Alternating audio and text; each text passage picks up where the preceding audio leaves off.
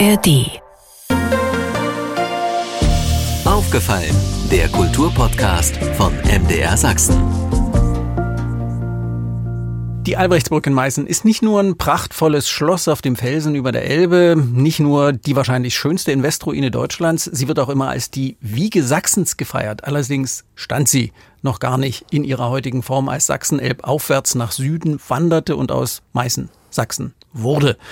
Das startete genau vor 600 Jahren, 1223, mit der Verleihung der sächsischen Kurwürde, also dem Recht, den König mitzuwählen, an die Wettiner. Die Albrechtsburg wird jetzt zum perfekten Ort für eine Sachsen-Jubiläumsschau 600 Jahre danach. Darüber kann ich jetzt mit den beiden Ausstellungsmachern, Thoralf Rauchfuß und Philipp Eller sprechen, hier für den aufgefallenen Podcast in der ARD Audiothek. Herzlich willkommen den beiden. Guten Hallo. Abend. Hallo. Ist es richtig von Ihrer Ausstellung als der Ausstellung über die Geburtsstunde des modernen Sachsens zu sprechen? Also die Frage ist immer, wann setzt man so eine ähm, Geburtsstunde an oder wann bezeichnet man ähm, etwas als modern? Aber was man auf jeden Fall sagen kann, also dieses Datum ist eine, also eine Zäsur der sächsischen Geschichte oder halt oder ein Meilenstein, ähm, weil da zugrunde gelegt wurde, ähm, dass dieses Gebiet hier, also was halt, wie Sie schon sagten, früher Meißen hieß, den Namen Sachsen bekam sagt Thoralf Rauchfuß, einer der Kuratoren. Und jetzt fügt Philipp Eller noch was an. Jetzt können Sie die Stimmen auseinanderhalten. Also von der Geburtsstunde des modernen Sachsens würde ich nicht reden. Man kann vielleicht von der Taufe Sachsens reden. Denn der Name kam jetzt hier in das heutige Sachsen aber bis es zu dem heutigen Staat Sachsen kam, ist noch viel Zeit vergangen, viel Wasser die Elbe heruntergeflossen.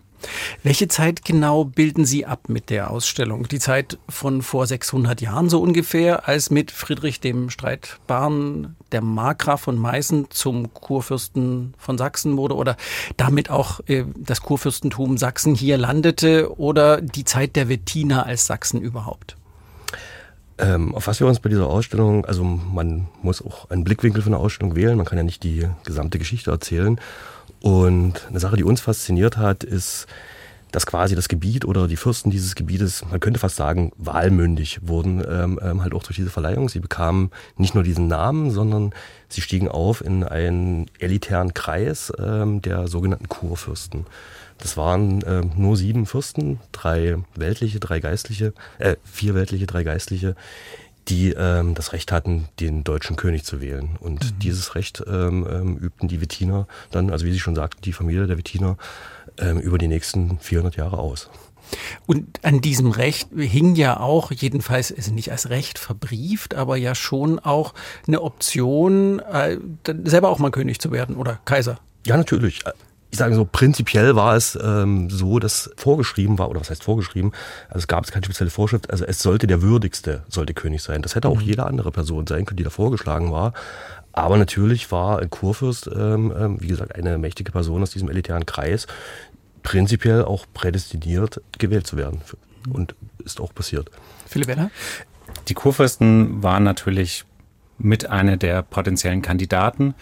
In der Zeit, wo die Wettiner gewählt haben, ist zum Schluss meistens ein Habsburger Kaiser geworden. Aber einmal war mehr oder weniger über eine Nacht ein Sachse auch Kaiser, nämlich Friedrich der Weise hatte bereits drei Stimmen im Wahlkonklave auf seiner Seite gehabt. Also es gab insgesamt sieben Stimmen. Sieben? Er hatte schon drei und er hätte sich für oder gegen sich als Kaiser entscheiden können mhm. und hat dann aber nach einer Nacht drüber schlafen überlegt, dass das vielleicht nicht die beste Idee ist. Er war schon ein bisschen älter und er hatte nicht die Hausmacht, die ja. ein Karl V. dann hatte, der schon König von Spanien und Herzog von Burgund war und hat sich dann dagegen entschieden, Kaiser zu werden und hat die Krone abgelehnt. Wir wollen nochmal zurück zu Friedrich dem Streitbaren, 600 Jahre zu der, zu dem Punkt, dem Startpunkt der Ausstellung für die europäischen Machtverhältnisse war das damals ja eine deutliche Veränderung. Unser Markgraf war nicht der einzige, der Kurfürst werden wollte, der Sachse werden wollte. Was sprach denn für, für ihn? Warum äh, bekam er die Kurwürde und nicht irgendjemand anderer? Das, Ein anderer deutscher Fürst? Also, wie Sie schon sagten, es ähm, ähm, gab mehrere Mitbewerber. Den Markgrafen von Brandenburg ähm, war, ist auch einer der Kurfürsten gewesen bereits. Der Pfalzgraf bei Rhein, auch ein anderer weltlicher Kurfürst. Und dann noch eine ähm, Linie der Familie, die ausgestorben war, also damit dieser Posten oder damit dieser mhm. Titel frei wurde. Die alle bewarben sich darum und halt auch Friedrich um diesen Titel. Und Friedrich hat einfach die besseren Argumente. Also, Was waren das? Was waren die Argumente? Oder beziehungsweise die Entscheidung wurde erstmal von, traf der König, also wer sollte der Neue werden, wer wird ähm, äh, neuer ähm, ähm, Herzog von Sachsen. Und für ihn schieden die beiden anderen ähm, Kandidaten, die bereits Markgrafen waren, äh, Kurfürsten waren, die schieden aus, weil er wollte nicht, dass zwei mhm. Kurfürstenstimmen quasi in einer äh, Fürstenfamilie vereint waren. Und Demgegenüber hatte Friedrich, brachte den Vorteil mit, er war sehr wohlhabend, also er verfügte über äh, ein reiches Land.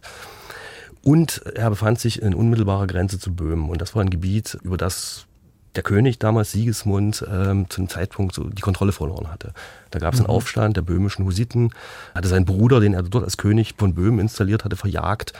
Und Sigismund brauchte nun finanzkräftige äh, Verbündete, die, die auch Truppen stellen konnten für diesen Feldzug in Böhmen. Mhm. Um was für Summen ging das damals? Die müssen enorm gewesen sein. Es ist natürlich immer schwierig, das ähm, zu vergleichen. Ge genau das in Relation zu setzen.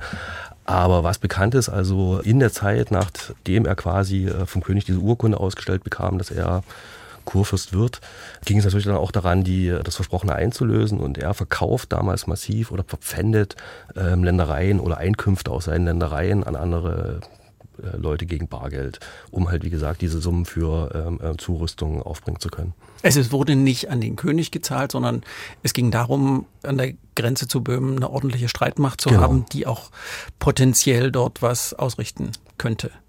Wie, wie haben die Wettiner diesen Aufstieg, diesen Prestige genutzt? Philipp Eller. Prinzipiell sieht man es in der Albrechtsburg. Die Albrechtsburg ist nicht äh, ohne Grund kurz nach diesem Aufstieg gebaut worden. Es, ein Kurfürst kann natürlich nicht in einem gleichen Schloss wohnen wie ein Markgraf. Der braucht ein größeres Schloss. Und das sehen wir auf der Albrechtsburg. Die wurden von den Enkeln von Friedrich II. gebaut, von Albrecht und Ernst, ähm, in den 1470ern begonnen, also rund 50 Jahre nach der Übertragung der Kurwürde. Heute würde man Leitbau sagen. Ja, ein sächsischer Leitbau. Ähm, und Friedrich hat, der Zweite selbst, hat sich eine neue Grabkapelle in Meißen auf dem Burgberg auch anlegen lassen. Und dort ist er auch abgebildet im neuen Kur, in seinem neuen Ornat, im Kurornat, also mit Hermelin und Samt kleidet und mit dem Kurschwert in seiner Hand. Und natürlich ähm, kriegt man jetzt ganz neue Heiratsangebote. Man heiratet plötzlich in europäische Königshäuser ein.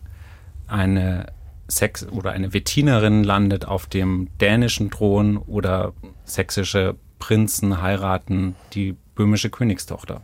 Was natürlich dann einfach eine Verschiebung des europäischen Machtgefüges äh, war. Also man könnte im Prinzip sagen, ähm, ähm, die Wettiner werden äh, mit diesem Schritt auf der internationalen oder innereuropäischen ähm, Ebene sichtbar erstmal. Also vorher waren die keine Heiratskandidaten, mit denen man sich da irgendwie abgegeben hätte. Aber jetzt machen sie was ja. Jetzt haben sie einen neuen Titel und sowas, der prestigeträchtig ist, was dann völlig neue Chancen eröffnet. Hm. Schickere Mädels. Naja, ob schicker weiß ich nicht, aber Darum, äh, teurere. darum darum ging es ja auch nicht. Wir, wir pendeln ja auch schon alle drei immer so ein bisschen Meißen, Sachsen. Darum ging es natürlich auch. Es ging auch um Identitätsfragen. Wie haben die Wettiner das gemanagt, dass jetzt plötzlich Leute Sachsen waren, die sich äh, an den Kopf griffen und sagten, Sachsen, hä, was soll das? Also man kann natürlich das Wort Identität ist natürlich was, was wir heute nutzen. Ja. Das hätten hätte man damals auch nicht so gesagt. Und das ist auch ein Prozess, in dem, wie dieser Name im heutigen Sachsen angenommen wird. Die äh, Gelehrten streiten sich immer noch drüber, wann das jetzt passiert ist. Also es kann Ihnen kein Professor sagen, an welchem Zeitpunkt die heutigen Sachsen sich als Sachsen gesehen haben, wie lange sie sich als Meißner gesehen haben. Dazu gibt es relativ wenig ähm, zeitgenössische Quellen und es gibt aber auch noch relativ wenige Forschung. Das Ereignis 1423 und das Jubiläum heuer hat ähm, da ein paar Denkanstöße gegeben und es wird dazu auch noch geforscht. Es wird auch äh, demnächst äh, eine Tagung in Meißen geben, wo das sicher auch noch eine Rolle spielen wird. Mhm. Also diese, das, was wir heute unter Identitätsfragen im apostrophieren würden. Ähm, das ist nicht der Ausgangspunkt der Tagung wird 1423 sein, die Übertragung mhm. der Kurwürde, aber dort wird auch diese Frage eine Rolle spielen. Wie werden die Menschen betitelt und wie betiteln sie sich selbst? Mhm. Also man kann davon ausgehen, dass das ähm, auch eine Entwicklung ist, die sich, ich sag mal, vertikal verzogen hat, nach, von oben nach unten. Also zuerst bekommt der Markgraf von Meißen jetzt den Titel Herzog von Sachsen. Den Titel stellt er ab jetzt all an seinen anderen Titeln, Markgraf von Meißen, Landgraf von Thüringen etc., stellt er voran. Also Sachsen ist der wichtigste Titel. Und, das ähm, Branding. Sozusagen. Genau, das Branding. Und ähm, das wird wahrscheinlich zuerst auch in den Herrscherhäusern so ähm, ähm, vielleicht auch wahrgenommen oder auch ähm, ähm, der Name auch benutzt worden in den anderen Herrscherhäusern, dass man dann vom Sachsen sprach oder vom Kurfürst von Sachsen. Ähm, wann das dann in, vielleicht irgendwo ähm, ähm, ein einfacher Bauer auf dem Dorf sich dann mal irgendwann gesagt hat, ich, wir leben hier in Sachsen oder sowas. Das ist schwierig zu beantworten. Weil die ja auch nie gefragt wurden. Also es gibt zum Beispiel auch noch ein Objekt, was wir ausstellen. Ähm, es ist eine Karte, die, die wurde gezeichnet 150 Jahre nach 1423, also nach unseren Ereignissen. Und dort ist immer noch, ähm, wird unterschieden bei den Regionen. Ähm, Sachsen liegt immer noch da, also in, in Sachsen-Wittenberg, also was eigentlich das, das Herzogtum Sachsen war. Mhm. Äh, und die was aber dann ausgestorben war in der Herrscherlinie, weshalb der Titel dann zu uns kam und genau. wir die Kurwürde kriegten. Ich aber, sage immer uns. Ja. Aber 100, 150 Jahre später stand dort halt immer noch noch, äh, an unserem Gebiet stand halt immer noch Meißen dran. Mhm. Genau, und den Bauer, den hat natürlich niemand gefragt und es hat aber auch lange Zeit nicht unbedingt die Forschung nach diesen Menschen gefragt. Das rückt immer mehr in den Fokus der Forschung, andere Perspektiven. Und äh, es ist ja nicht nur der Bauer, der über den nicht so viel bekannt ist, es ist auch zum Beispiel über die Frau von Friedrich dem Streitbaren relativ wenig bekannt. Und die hat zu seinen, als das Katharina von Braunschweig-Lüneburg, die hat er 1402 geheiratet. Und auch über sie, obwohl sie eine relativ große Rolle gespielt hat, sie hat äh, geholfen, ein Heer aufzustellen für den Kampf gegen die Hussiten. Aber trotzdem ist über diese Frau wenig bekannt und ähm, sie war eben in der Frau. Forschung, ja, das ist hm. das Übliche. Das Übliche. Äh, dass in dort einfach ähm, noch viele Fragen offen sind und wir gerne mehr wüssten, als wir es derzeit tun. Das ist ja sowieso, also generell, halt der, ähm, ähm, also Frauen sind in der Geschichte ähm, sehr oft ausgeblendet und wir haben das jetzt auch selbst wieder gesehen, als wir, also wir wollen die Grabstätte von Friedrich II., also er ist ja direkt auf der Meißner Albrechtsburg, ähm, ähm, äh, Friedrich im Streitbaren, auf der Meißner Albrechtsburg begraben. Da wird es auch ein Kombi-Ticket geben mit, ähm, für den Dom, wo diese Fürstenkapelle liegt, also dass die Besucher unserer Ausstellung können dann halt auch da hingehen und ihn mhm. quasi unseren Protagonisten dort und das lohnt sich. besuchen und das lohnt sich. Da haben wir uns plötzlich gefragt, also wo ist eigentlich seine Frau begraben? Und ähm, haben dann nochmal in den, in, in den Akten, ähm, äh, also die Akten nochmal ähm, ähm, studiert. Es gab ein Vermerk, ähm, es war glaube ich äh, anlässlich der, ähm, ich glaube anlässlich ihrer Beerdigung, dass, dass, dass ihre Söhne da irgendwie, äh, sie, sie dort auch begraben hätten. Aber ihr Grab ist nirgends zu sehen. Also man weiß nicht, wo sie eigentlich, also man, sie liegt vermutlich in dieser Fürstenkapelle, aber ihr Grab ist nicht markiert. Man hat sich nicht mal die Mühe gemacht, ihren Namen mit drauf zu schreiben. Nee. Keine große, zentnerschwere Kupferplatte ja. wie bei ihrem Bronzeplatte wie bei ihrem Mann. Ja ich würde gerne an diese Identitätsfrage nochmal so eine Frage in eine ähnliche Richtung nachschieben, auch aus heutiger Perspektive. Aus heutiger Perspektive sind ja plötzlich, oder wird uns immer eingeredet, dass ethnische Fragen ganz wichtige Fragen sind. Wie waren, wie weit waren die Menschen, die im Kurfürstentum Sachsen dann lebten, ethnisch von den Sachsen entfernt? Von welchen Sachsen meinen Sie? Reden wir genau, jetzt? Das, das ist die Frage, genau. Und das ist der Hintergrund dieser Frage. Von welchen Sachsen sprechen wir, wenn wir eine ethnische Frage aufmachen? Also dieser grundlegende Transfer, der halt damals stattgefunden hat im Jahr 1423, also man muss es vielleicht noch mal ein bisschen vorgreifen. Also es gab dieses Herzogtum Sachsen-Wittenberg, an das die Kurwürde ge, äh, ähm, ähm, geknüpft war. Und das lag aber im heutigen Sachsen-Anhalt, als, mhm. wie gesagt, wie der Name sagt, in der Gegend um Wittenberg. Wittenberg. Ähm, die Herrscherfamilie ist ausgestorben, das ähm, Titel und Herzogtum waren vakant. Die Wettiner, also Friedrich der Streitbare, bekam es ähm, zugesprochen.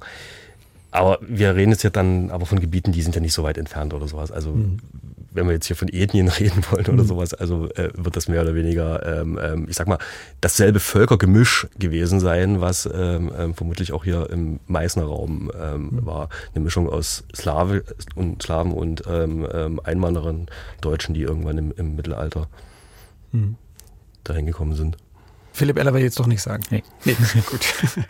Zurück zur Ausstellung, die am Sonnabend eröffnet wird und sich sächsischen Herzensfragen widmet. Im Dokumente ebenso wie authentische Zeitzeugnisse von 1243 dieser Epoche, die sind rar in einem Land, über das der 30-jährige Krieg mehrfach hinweggegangen ist. Was zeigen Sie? Also wir zeigen Zeitzeugnisse, aber ähm, wir zeigen nicht nur Zeitzeugnisse. Also wir, es gibt zum Beispiel von Friedrich II. nicht äh, keine wirklich Lebens, aus seiner Lebenszeit keine Abbildungen, die wir eindeutig zuordnen können. Wir zeigen ein Altaretabel, das ist eine Altartafel mit einer mit Statuen von der Madonna und ähm, Stifterfiguren, die diese Madonna anbeten. Und wir gehen davon aus, dass die von Friedrich II. und seiner Frau der Kirche in Chemnitz-Ebersdorf, das ist Friedrich I., ne? Du sagst die ganze Zeit Zweiter. so viele Nummern, ich sollte bei den Beinamen bleiben. Ähm, Friedrich der Streitbare und seine Frau haben dieses Retabel wohl der Kirche in Eber, Chemnitz-Ebersdorf gestiftet. Das war eine zu dieser Zeit bekannte Wallfahrtskirche. Die Wallfahrt ist dann eingegangen mit der Reformation. Und ähm, das zeigen wir, aber wir zeigen, versuchen auch eine moderne Herangehensweise, denn wie gesagt, es gibt nicht so viel Bildmaterial aus der mhm. Zeit und nicht so viele Objekte. Und deswegen versuchen wir das Ganze auch in einer modernen Sprache und mit modernen Mitteln zu zeigen und darzustellen. Das Was heißt, heißt das konkret?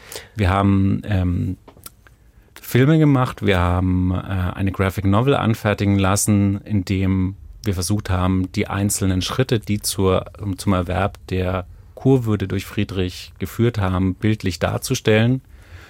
Aber wir sind auf der Albrechtsburg Meißen. Jeder, der schon mal da war, kennt die großen Wandbilder aus dem Historismus, wo die heroischen Herrscher mit ihren Schwertern mhm. durch die Gegend laufen. Das wollten 19. wir nicht Jahrhundert. machen. Genau, das wollten wir eben nicht machen. Wir haben versucht, das modern zu machen und haben das auch so, dass jeder sieht, dass das eben nicht genau das ist, was es ist. Also es ist eher in einem mhm. Comic-Stil gehalten, aber damit man sich auch vorstellen kann, was da passiert ist. Wir haben uns natürlich an historischen Vorbildern orientiert Mhm. Aber wir wollen jetzt nicht, dass man denkt, das ist eine akkurate Abbildung des Ganzen und haben auf moderne Techniken gesetzt. Wir haben einen Audioguide, in dem ähm, Katharina von Braunschweig-Lüneburg zu hören sein wird. Wir haben das Kurschwert, eins der herausragenden Werke der Schatzkunst der Spätgotik, das sich heute in der SKD befindet, haben wir filmisch nochmal zeigen können. Das wird in der Ausstellung leider nicht zu sehen sein. Aber wir haben mit Filmen einen ganz anderen Zugang auch geschaffen. Das Objekt, so schön es ist und so wunderbar es auch ist, äh, kann uns eben manchmal nicht so viel sagen wie Menschen, die sich sehr lange mit dem Objekt beschäftigen. Und das können mhm. wir in diesem Film auch zeigen. Schön. Mhm. Es wird also viel ähm, Videomaterial geben. Videomaterial, Videomaterial, Audiomaterial, aber ähm, wir haben dann auch noch äh, andere, ähm, sage ich jetzt mal, Vermittlungswege äh, beschritten. Ähm, in einem Teil der Ausstellung äh, wollen wir den Besucher mal nahebringen, also was, worüber sich vielleicht alle auch schon ein bisschen gelangweilt haben in ihrem Geschichtsunterricht, das Heilige Römische Reich und halt, also im Prinzip, wir wollen in diesem Raum mal so ein bisschen zeigen, also was ist jetzt das neue Spielfeld, auf dem er mitspielt? Mhm. Wer sind die Mitspieler, die anderen Kurfürsten? Was dürfen die? Was haben die für Vorrechte? Ähm, ähm, ähm oder welche Reihenfolge oder äh, Rangunterschiede gibt's da? Und ähm, ähm, was sind die Spielregeln des Ganzen? Und äh, wir zeigen in diesem Raum auf einem Tisch, der mit funktionalen Elementen ausgestattet sind, ein bisschen spielerisch, können die Leute das entdecken, wie hat eigentlich eine Königswahl funktioniert.